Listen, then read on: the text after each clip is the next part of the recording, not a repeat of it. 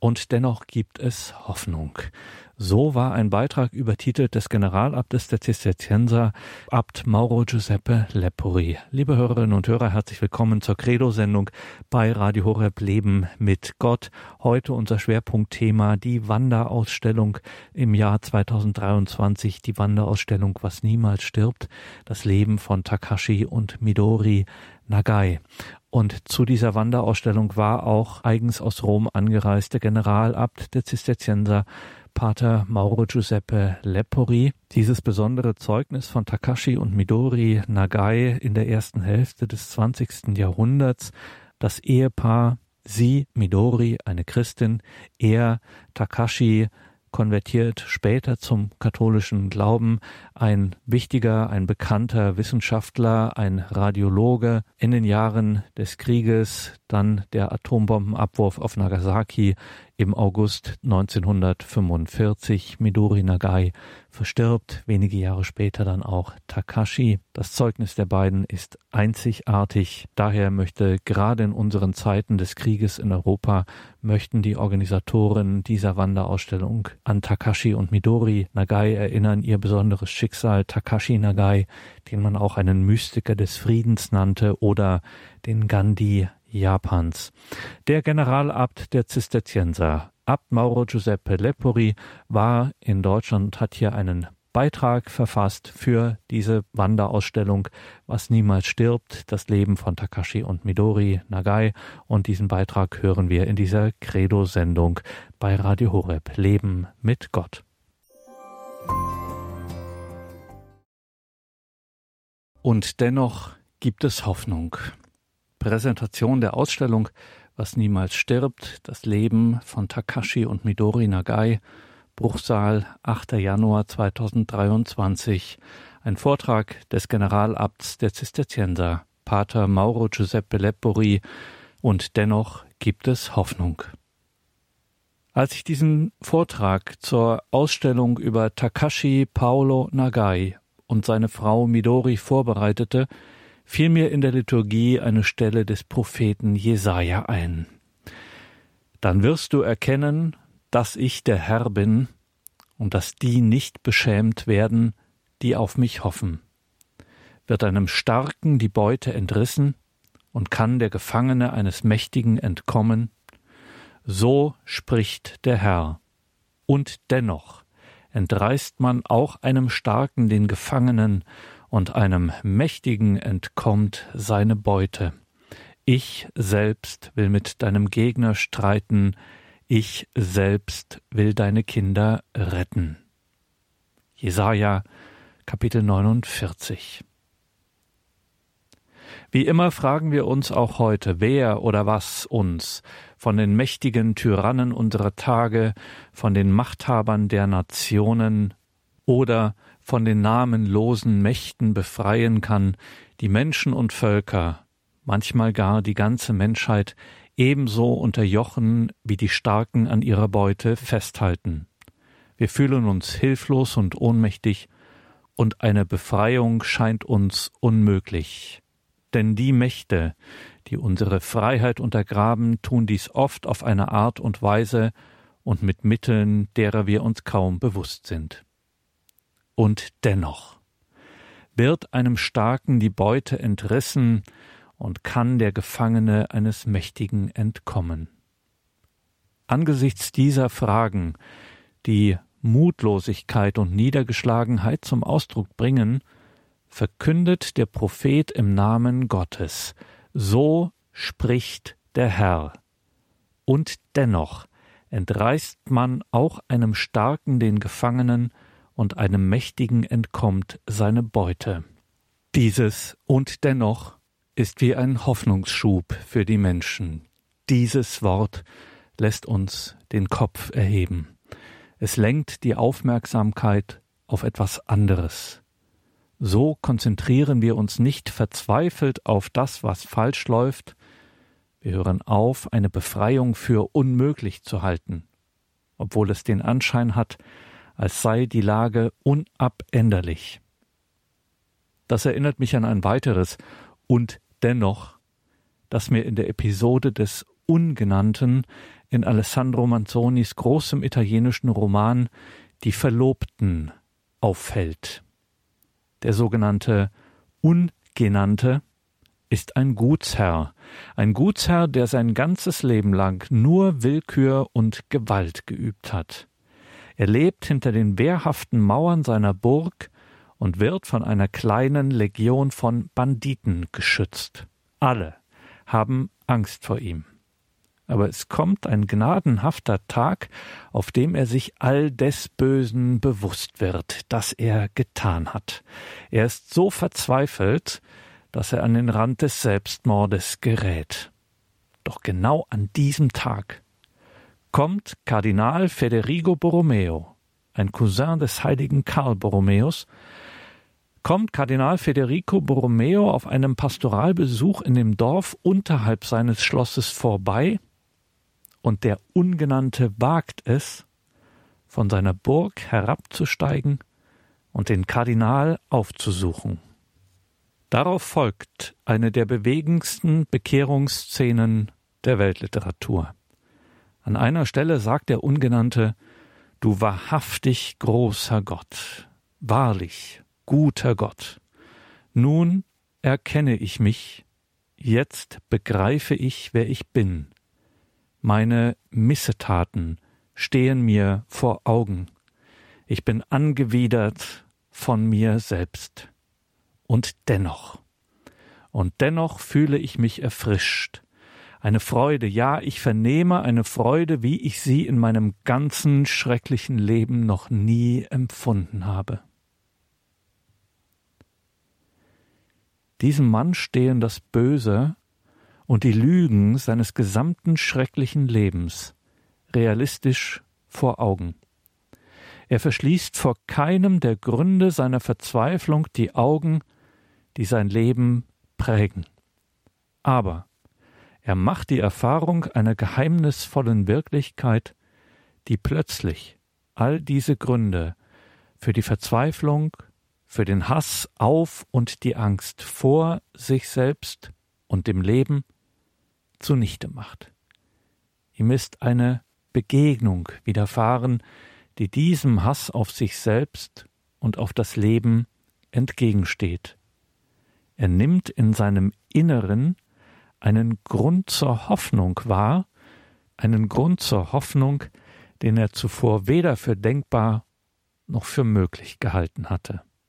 Einen Grund, sich selbst und was um ihn herum ist, mit einer neuen Zärtlichkeit zu betrachten, die er nicht aus sich selbst gewinnt.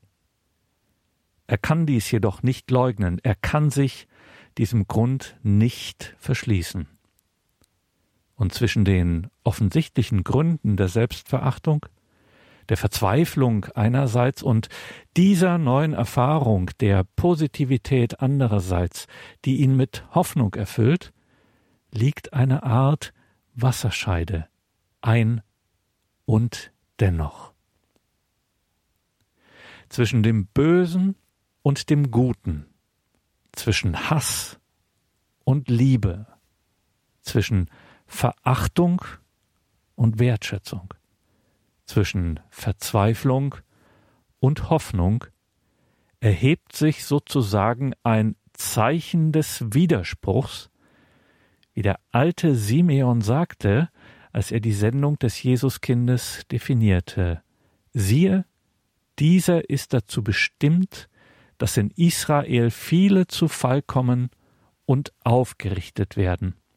Und er wird ein Zeichen sein, dem widersprochen wird. So sollen die Gedanken vieler Herzen offenbar werden. Lukas 2, die Verse 34 bis 35. Was hat das mit Takashi und Midori Nagai zu tun? Es hat genau deshalb mit ihnen zu tun, weil Menschen wie sie dieses und dennoch verkörpern. Das und dennoch des Propheten Jesaja, wie das der Erzählung vom Ungenannten und so viele andere. Diese und dennoch verkörpern die Prophezeiung eines Zeichens des Widerspruchs, das sich inmitten all der realen, unwiderlegbaren Gründe erhebt, die uns zur Resignation vor dem Bösen und zur Verzweiflung führen können. Dieses und dennoch macht ebenso unwiderlegbar deutlich, dass Hoffnung möglich ist, dass Rettung möglich ist, dass Leben möglich ist. Ja, dass es Hoffnung, Rettung, Leben gibt, dass sie bereits gegeben sind. Ein einfaches und dennoch, das augenblicklich den Absturz in Verzweiflung und Tod aufhält. Das Unmögliche wird möglich gegen alles menschlich Offensichtliche, gegen alle Hoffnung. Wie sehr brauchen wir in der heutigen Welt, in diesen Zeiten, dieses prophetische Zeichen, dieses und dennoch. Wie sehr brauchen wir eben jetzt die Prophezeiung des und dennoch, die das Leben erneuert, die Lebensfreude und uns wieder die Zukunft eröffnet, Leben anstatt des Todes. Menschen wie Takashi Nagai und seine Frau Midori verkörpern dieses und dennoch in besonderer Weise. Zum einen haben sie ein außergewöhnliches Leben geführt, zum anderen dieses und dennoch in einer Zeit ausgesprochen, die für sie selbst, für ihr Volk in Japan und für die Menschheit insgesamt besonders hoffnungslos war. Diese Zeugen dieses hoffnungsvollen und dennoch sind scheinbar vereinzelte und seltene Lichter, aber gerade deshalb leuchten sie hell und deshalb machen sie uns aufmerksam auf so viele Lichter, die um uns herum oder in uns selbst leuchten, die wir aber nicht sehen.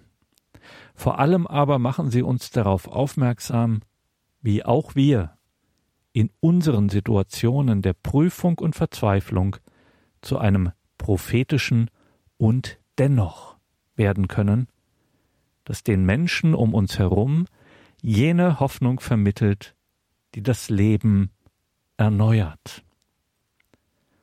Solche Zeugen erregen unsere Aufmerksamkeit, weil wir erkennen, dass der Blick auf sie uns hilft zu leben. Sie geben unserem Leben Sinn und Hoffnung zurück. Ich denke an Männer und Frauen aller Konfessionen und Religionen, die in diesen dunklen Zeiten, die die Welt erlebt, nicht aufhören zu leuchten. Edith Stein, Dietrich Bonhoeffer, Etty Hillesum, die Studenten der Weißen Rose, Kardinal Van Tuan, Mutter Teresa von Kalkutta oder der selige sizilianische Richter Rosario Livatino, der von der Mafia umgebracht wurde, und so viele andere. Sie alle erinnern uns daran, dass Hoffnung nicht einfach aus optimistischen Reden erwächst, sondern aus einem Leben, das von der Hoffnung gegen alle Hoffnung zeugt. Es sind Menschen, die die Welt im Glauben Abrahams erneuern, das fasst der heilige Paulus in seinem Brief an die Römer trefflich zusammen. Abraham hat gegen alle Hoffnung voll Hoffnung geglaubt, so dass er Vater vieler Völker wurde. Römer 4,18. Wahre Zeugen vermitteln uns nicht einfach nur gute Ideen oder gute Methoden um gut, um in Wahrheit und Gerechtigkeit zu leben. Die wahren Zeugen sind wie Väter und Mütter, weil sie uns neu zum Leben bringen. Die Welt wird nicht durch Theorien gerettet, die oft zu Ideologien werden. Vielmehr wird sie durch Zeugung gerettet. Das heißt, wenn vermittels dieser Propheten, dieser Propheten der Hoffnung, in uns die Hoffnung gegen alle Hoffnung wieder neu geboren wird. Das Leben gegen jedweden Tod, der Frieden gegen jedweden Krieg, die Wahrheit gegen jedwede Lüge, die Liebe gegen jedweden Hass wieder geboren werden.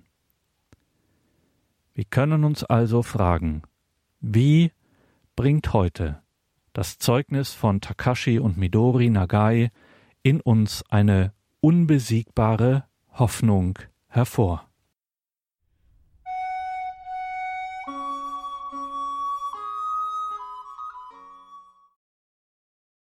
Und dennoch gibt es Hoffnung.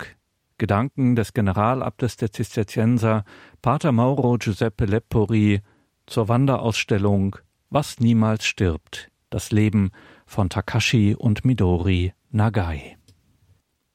Wo wurde die Lösung durchlitten, die unser Leben ins Freie führt? Die erste Antwort auf diese Frage ist, dass es ein Geheimnis ist, wie genau die Hoffnung in uns gezeugt wird. Die Hoffnung wird durch den Hauch des Geistes vermittelt, gezeugt. Das Zeugnis bis hin zur Hingabe des eigenen Lebens ist Ausstrahlung dieser Hoffnung. Erst im ewigen Leben werden wir erfahren, durch wen und wie sie uns übermittelt, geschenkt wurde.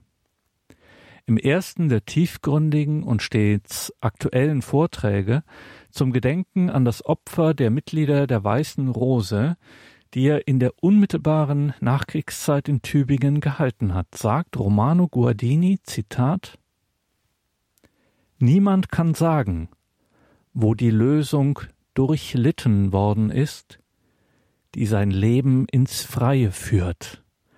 Und keine Wissenschaft vermag festzustellen, auf welche Sühnungen hin einer Zeit die Gnade des neuen Beginns gewährt wird, die sie dann so selbstverständlich in Anspruch nimmt. Zitat Ende. Ja, es ist wirklich ein Geheimnis, wem wir unsere Befreiung verdanken, und nicht nur unsere Befreiung, sondern auch unser Leben. Wem verdanken wir alles Wertvolle in unserem Leben? Wer hat uns zum Beispiel den Glauben an aufrechtes Gewissen oder den Weg unserer Berufung und Sendung wirklich vermittelt? Wer hat uns die Treue übermittelt, obwohl wir doch immer wieder ins Schleudern kommen und fallen? Ich möchte Ihnen eine kuriose persönliche Anekdote erzählen. Vor einigen Jahren träumte ich von meiner Großmutter, die zwei Tage nach einer Weihnachtsmesse, zu der ich von ihr mitgenommen worden war, und bei der sie eine Hirnblutung erlitten hatte, verstarb. Ich war damals knapp sieben Jahre alt. Eine Großmutter, an die ich wunderbare Erinnerungen habe, eine gläubige und großzügige Frau. Ich kann mich nicht erinnern, zuvor schon einmal von ihr geträumt zu haben. Nun, ich habe geträumt, dass ich sie anrufe und sage, Oma, hier ist Mauro. Weißt du, ich bin jetzt Generalabt in Rom. Und sie antwortete Natürlich weiß ich das. Das habe ich getan. Es ist klar, dass Träume eher ein Produkt der Psyche als eine übernatürliche Erscheinung sind. Aber dieser Traum machte mir klar, was mir auch ohne Traum hätte in den Sinn kommen können, dass in meinem Leben und meiner Berufung das Gebet und die Selbsthingabe dieser Großmutter von grundlegender Bedeutung gewesen sind.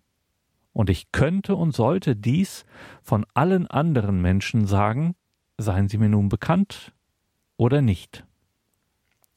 Deshalb ist es wichtig, dass Guardini uns aufruft, das Bewusstsein für dieses Geheimnis nicht zu vernachlässigen. Es ist wichtig, dass er uns an unsere Verantwortung erinnert, zumindest denjenigen dankbar zu sein, die uns nicht nur körperlich das Leben gegeben, sondern vor allem ein Leben voller Sinn vermittelt haben, so dass wir es im Bewusstsein unserer Verantwortung und unserer Sendung leben. Ja, andere haben gelitten und gesühnt. Das heißt, sie haben ihr Leben hingegeben, damit auch unser Leben ins Freie geführt würde. Und es gibt Menschenleben, ohne die eine ganze Epoche nicht die Gnade des Neubeginns erhalten hätte, die sie eigentlich nicht verdient. So schreibt Alexander Solzhenitsyn in seinem Werk Der Archipel Gulag über die Tatsache, dass es an Widerstand gegen den Totalitarismus Stalins gefehlt hatte, obwohl er am Anfang noch möglich gewesen wäre.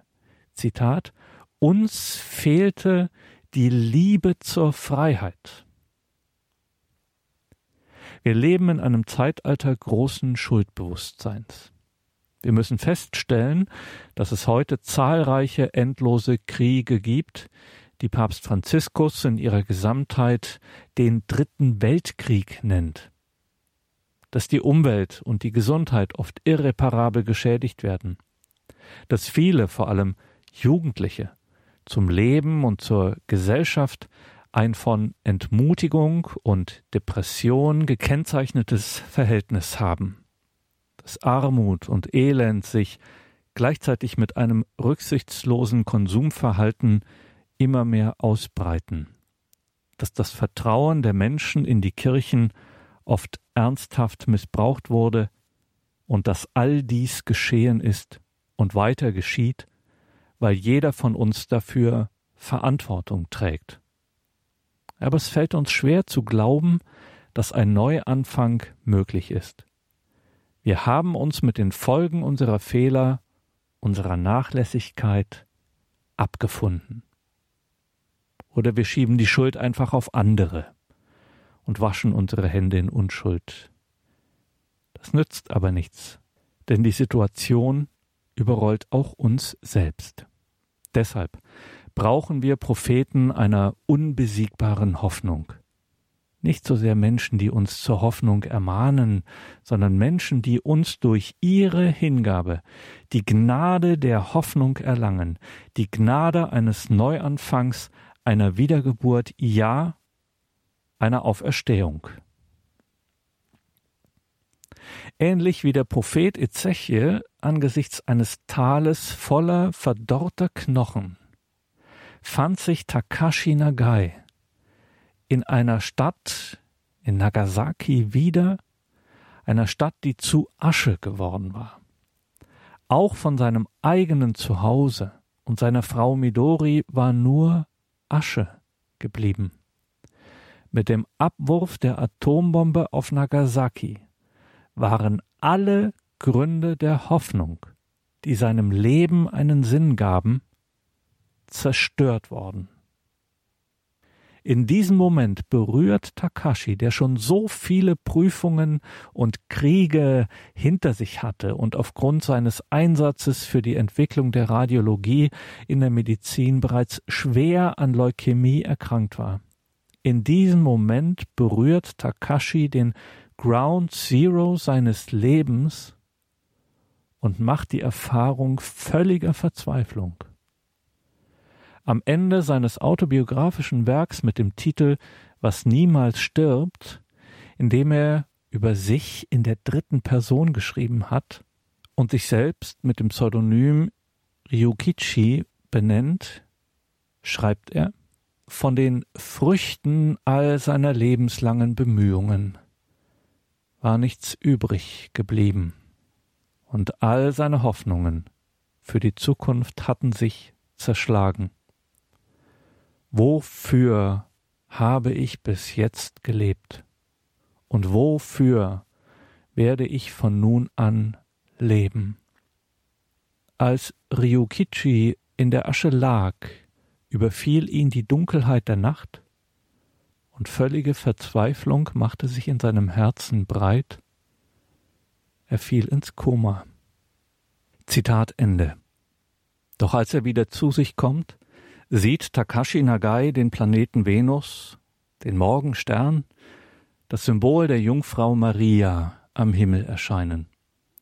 Also kniet sich Takashi in der Asche nieder und betet den Rosenkranz. Und dort wird er von dem berührt, was Guardini die Gnade des neuen Beginns nennt.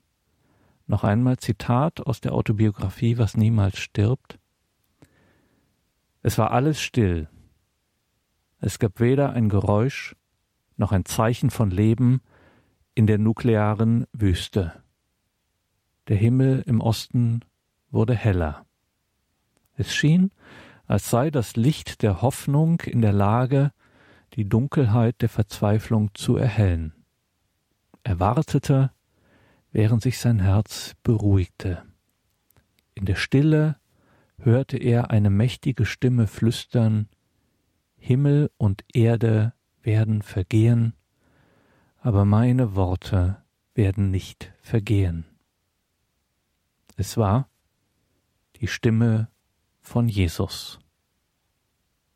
Zitat Ende.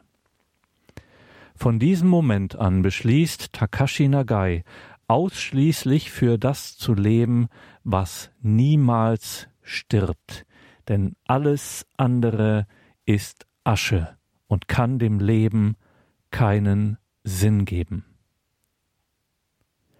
Aber wie sieht diese Hoffnung auf das, was niemals stirbt, wie sieht diese Hoffnung dann aus, wenn man sich auf den Knien in der Asche vorfindet, man wieder zu sich kommt, nachdem man ins Nichts der totalen Verzweiflung hinabgesunken war? Diese Hoffnung entspringt dem Bewusstsein des Glaubens, dass es ein Sterben gibt, das niemals stirbt, das Sterben des Lammes, das sich aus Liebe für die Erlösung aller aufopfert. Takashi Nagai hielt vor der zerstörten Kathedrale in Urakami, dem katholischen Viertel von Nagasaki, auf das die Bombe fiel, eine Rede, die großes Aufsehen erregte. Urakami war nicht das ursprünglich von der amerikanischen Strategie vorgesehene Ziel gewesen, aber eine Reihe von Umständen und Fehlern hatte dazu geführt, dass die Bombe genau auf diese Kathedrale und diesen Stadtteil von Nagasaki fiel. Takashi äußerte die Überzeugung, dass Gott in seiner Vorsehung dieses Ziel und ihre Gemeinschaft erwählt hatte. Warum? Dieses Opfer sollte den Weltkrieg beenden. In jener Rede sagte er, Zitat, Ich glaube, dass Gott es war, der Urakami auswählte, dass es seine Vorsehung war, die die Bombe direkt über unsere Häuser brachte. Besteht nicht ein enger Zusammenhang zwischen der Vernichtung von Nagasaki und dem Ende des Krieges? War Nagasaki vielleicht das auserwählte Opfer, das Lamm ohne Marke, das als brennendes Ganzopfer auf dem Opferaltar für die Sünden aller Nationen während des Zweiten Weltkriegs getötet wurde? Zitat Ende. Diese Worte können skandalös oder einfach nur verrückt klingen. Paulus sagt über die christliche Verkündigung, wir dagegen verkünden Christus als den Gekreuzigten, für Juden ein Ärgernis, für Heiden eine Torheit, für die Berufenen aber, Juden wie Griechen, Christus, Gottes Kraft und Gottes Weisheit. Denn das Törichte an Gott ist weiser als die Menschen, und das Schwache an Gott ist stärker als die Menschen.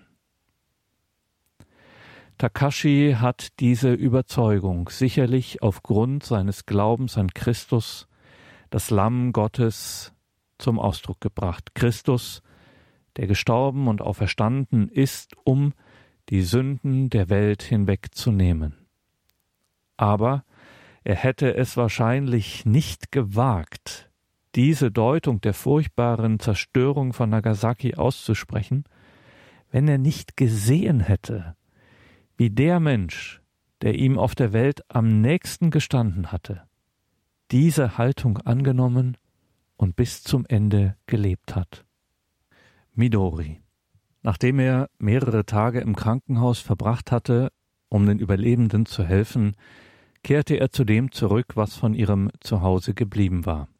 Dort fand Takashi Midoris verkohlte Überreste, ein Häuflein Knochen, noch warm, unter der weißen Asche. Neben ihren Gebeinen fand er lediglich die Kette ihres Rosenkranzes, dessen Perlen zu Asche zerfallen waren. Das waren genau die Zeichen des vollendeten Brandopfers, der Aufopferung des Lammes als brennendes Ganzopfer auf dem Opferaltar, wie er es dann in der Rede vor der Ruine der Kathedrale über die Stadt Nagasaki formuliert hat.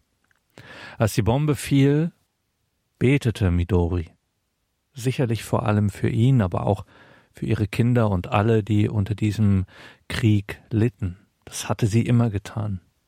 Takashis Autobiografie, vor allem über die Zeit, als er im Krieg war, als er noch nicht zum Christentum konvertiert war oder als Krankheit oder Asthmaanfälle ihn später an den Rand des Todes brachten, ist durchsetzt mit dem Refrain und währenddessen betete eine Frau unaufhörlich für ihn. Als er an Midori dachte, an das Häuflein Knochen unter der Asche, mit der Kette ihres Rosenkranzes daneben, erkannte Takashi die Bedeutung des Opfers der ganzen Stadt. Er erkannte, dass seine Frau, wie so viele Christen in dem Stadtviertel, das um die zerstörte Kathedrale herum gewachsen war, dem vollkommenen Brandopfer des Lammes zugestimmt hatte, um den Krieg zu beenden und die mit ihm verbundenen Sünden zu sühnen.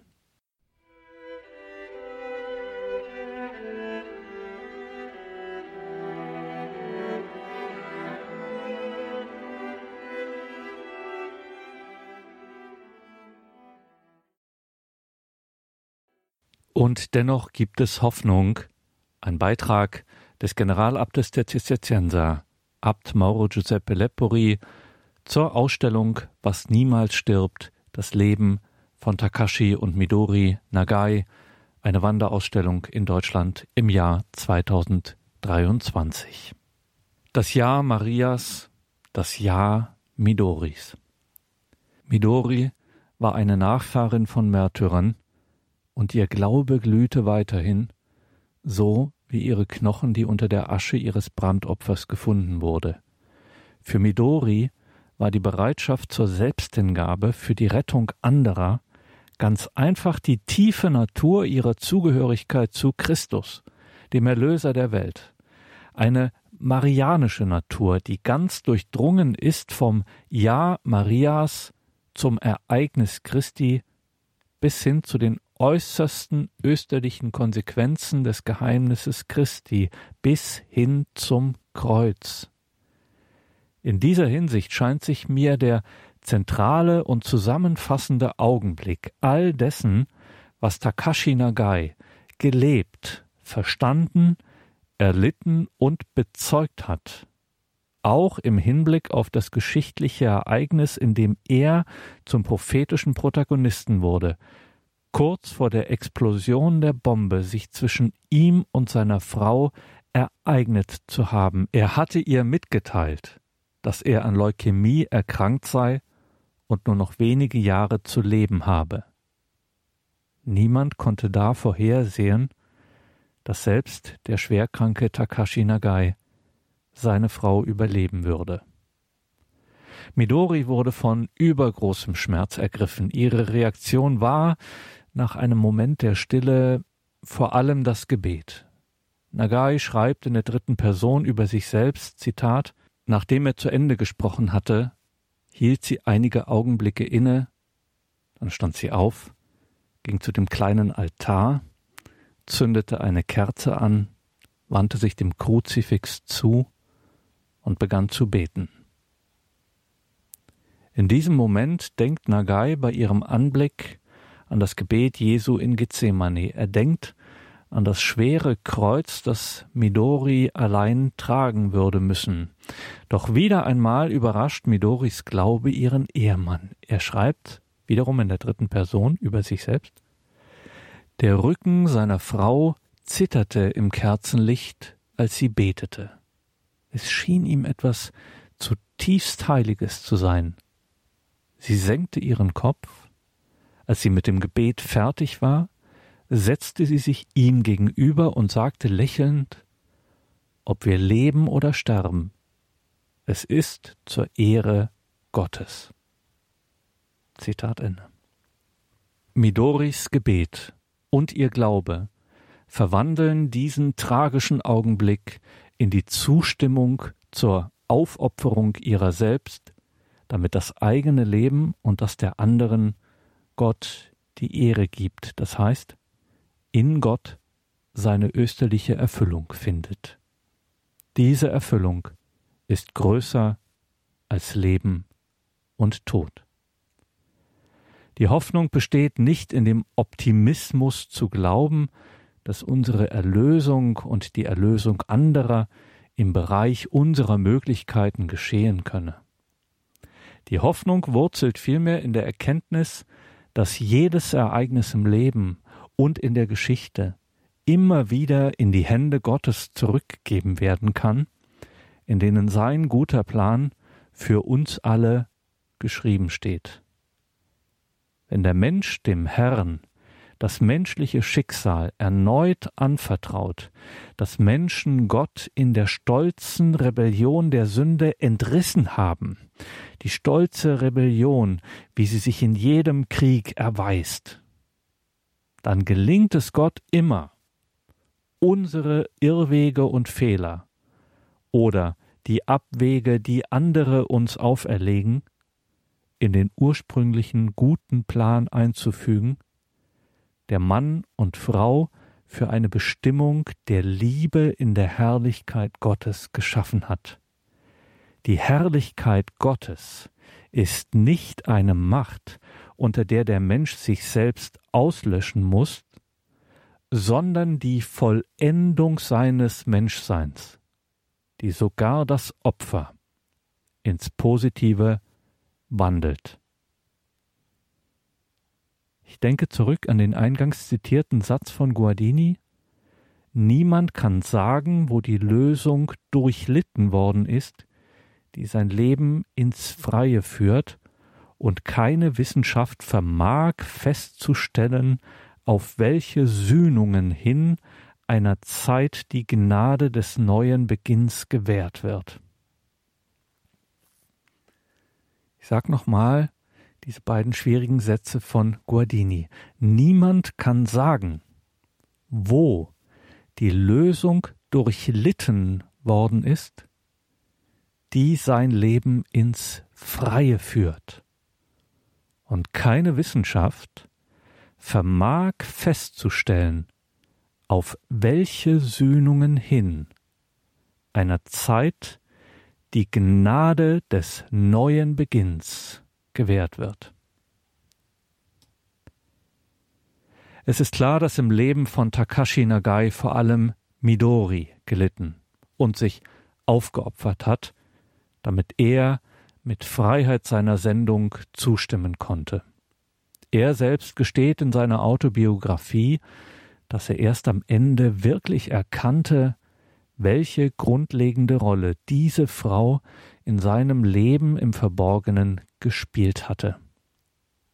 Aber wenn wir Midoris Ja, ihr Ja dazu, die Krankheit und den Tod ihres Mannes in der Aufopferung ihrer selbst anzunehmen, der Deutung, die Takashi Nagais der Zerstörung Nagasakis als Brandopfer zu geben wagte, wenn wir dieses Midoris Ja gegenüberstellen, dann verstehen wir, dass Takashi Nagai diese Deutung erlernt hatte, als er seine Ehefrau im Gebet der Selbsthingabe vor dem Familienaltar als etwas zutiefst Heiliges anschaute.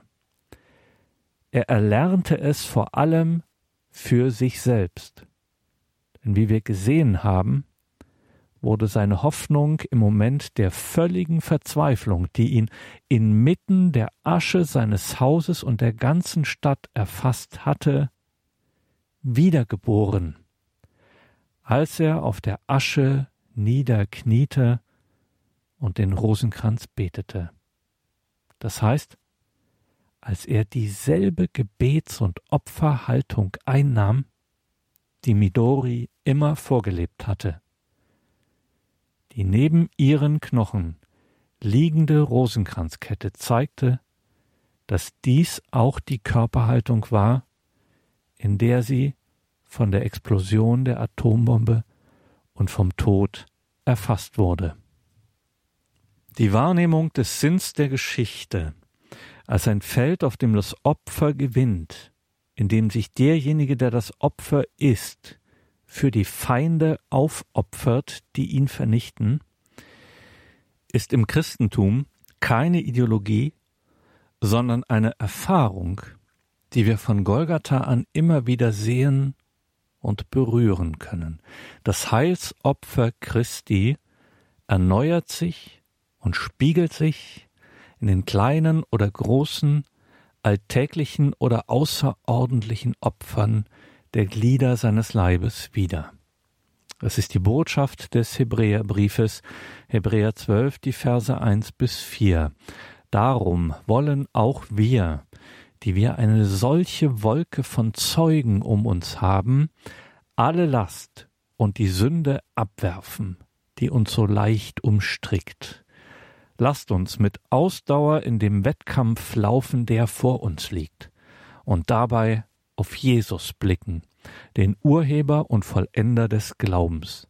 Er hat, angesichts der vor ihm liegenden Freude, das Kreuz auf sich genommen, ohne auf die Schande zu achten, und sich zur Rechten von Gottes Thron gesetzt.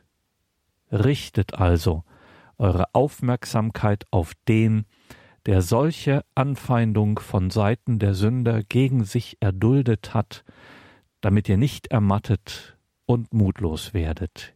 Ihr habt im Kampf gegen die Sünde noch nicht bis aufs Blut Widerstand geleistet. Hebräerbrief Kapitel 12, die Verse 1 bis 4.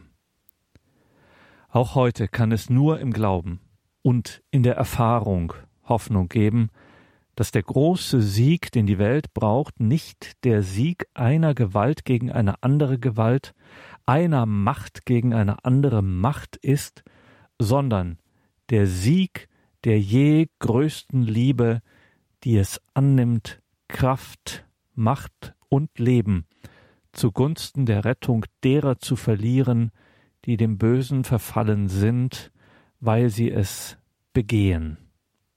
Die schlimmste Sklaverei, die schlimmste Unfreiheit ist nicht das Böse zu erleiden, sondern es zu begehen. Wer hingegen beim Erleiden des Bösen wie Jesus am Kreuz, Gott um die Gnade der Vergebung bittet, indem er sein Leben als Raum der Sühne anbietet, bringt einen immer wieder neuen Beginn des Lebens und der Gemeinschaft in das Geschehen der Welt ein. Auf die Knie zu gehen, um über der Asche des Hasses um Liebe zu bitten, ist die revolutionärste Geste, die ein Mensch in der Geschichte vollziehen kann, denn diese Geste reicht aus, um uns für die Gnade zu öffnen, das Leben hingeben und sogar opfern zu können. Das ist die Nachahmung des Opfers, des einzigen Lammes, das die Welt rettet. Paulus schreibt an die Korinther, die Liebe hofft alles. Nur die Nächstenliebe kann eine umfassende Hoffnung aufrechterhalten, eine Hoffnung für alle und alles. Wie Takashi Nagai selbst fragt, war Nagasaki Zitat, vielleicht das auserwählte Opfer, das Lamm ohne Makel, das als brennendes Ganzopfer auf dem Opferaltar für die Sünden aller Nationen während des Zweiten Weltkrieges getötet wurde? Als Takashi Nagai diese Frage vor den Ruinen der Kathedrale stellte mit dem Beispiel seiner Frau Midori im Herzen, bot er allen Menschen und uns allen einen großen Vorschlag der Freiheit an, der einzig möglichen Freiheit und des einzigen Neubeginns, der immer möglich ist. Die Nächstenliebe, die vergibt. Indem er diese Deutung des Brandopfers von Nagasaki vorschlug, würdigte Takashi Nagai nicht nur das Opfer der Getöteten, das diese schon gebracht hatten, er schlug dieses Opfer den Überlebenden als eine Möglichkeit vor, der Liebe zu erlauben, ihnen die unglaubliche Hoffnung zu schenken, aus der Asche eine neue Stadt wieder zu errichten. Er schlug die Möglichkeit vor, dass die Liebe ihnen die unglaubliche Hoffnung schenkt, eine Menschlichkeit aufzubauen, die durch die Gemeinschaft von Personen erneuert wird, die durch Liebe miteinander verbunden sind, durch eine Liebe, die größer ist als die, die wir uns gegenseitig geben könnten, eine Liebe, die uns der Heilige Geist jedoch unaufhörlich schenkt. Und genau das ist es, was wir heute in unserer persönlichen und geschichtlichen Lage zu bedenken berufen sind. Welche Opferung unserer selbst sind wir aufgefordert, von Gott zu erbitten, um so auf der Asche unserer Zeit die Zivilisation der Liebe aufzubauen, ohne die die Menschheit keine Hoffnung haben kann.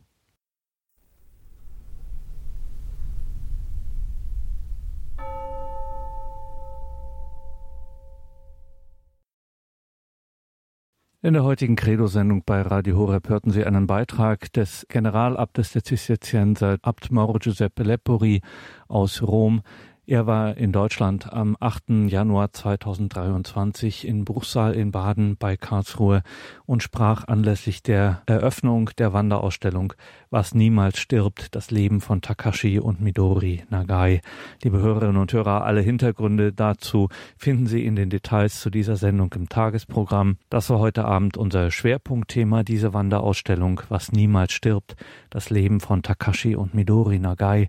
Sollten Sie sich unbedingt anschauen haben wir natürlich entsprechend verlinkt in den Details zu dieser Sendung auf horeb.org. Auch unser Hörerservice weiß Bescheid, an den können Sie sich auch wenden. Danke Ihnen allen fürs Dabeisein. Mein Name ist Gregor Dornes. Ich wünsche Ihnen allen einen gesegneten Abend und eine behütete Nacht. Und hier folgt jetzt um 21.30 Uhr die Reihe Nachgehört. Viel Freude dabei hier bei Radio Horeb Leben mit Gott.